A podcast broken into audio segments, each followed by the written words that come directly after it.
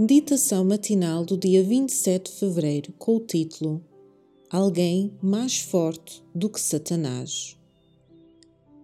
E também todos os que piamente querem viver em Cristo Jesus padecerão perseguições. 2 Timóteo, capítulo 3, versículo 12.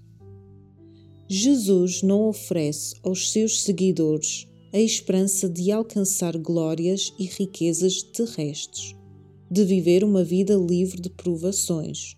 Pelo contrário, chama-os para o seguirem no caminho da abnegação e da vergonha. Aquele que veio para remir o mundo sofreu a oposição da confederação das forças do mal. Numa ímpia união, homens e anjos maus aliaram-se contra o príncipe da paz. Cada um dos seus atos e palavras revelava divina compaixão, e a sua não conformidade com o mundo provocou a mais acérrima hostilidade. O mesmo se passará com todos os que se dispuserem a viver de forma piedosa em Cristo Jesus.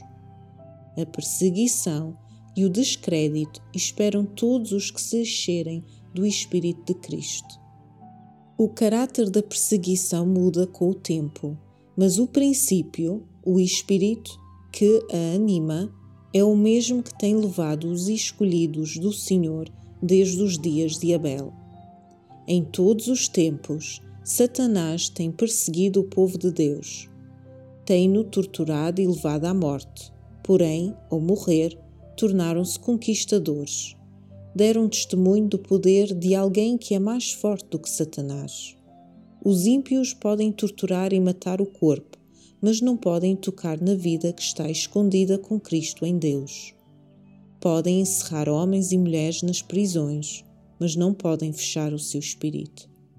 Através de provas e de perseguições, a glória, o caráter de Deus revela-se através dos seus escolhidos.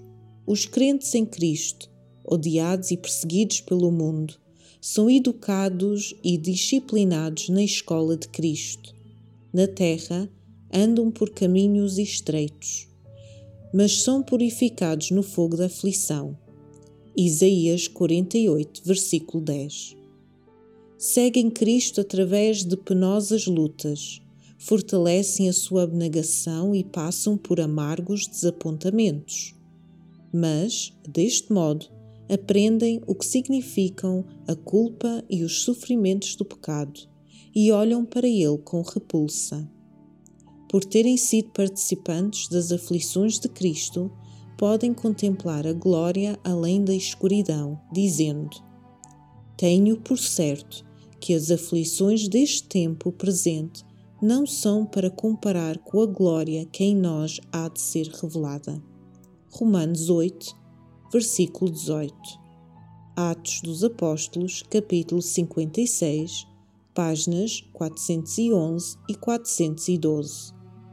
Para reflexão, o problema do sofrimento continua a ser um dos aspectos mais perturbadores da vida humana.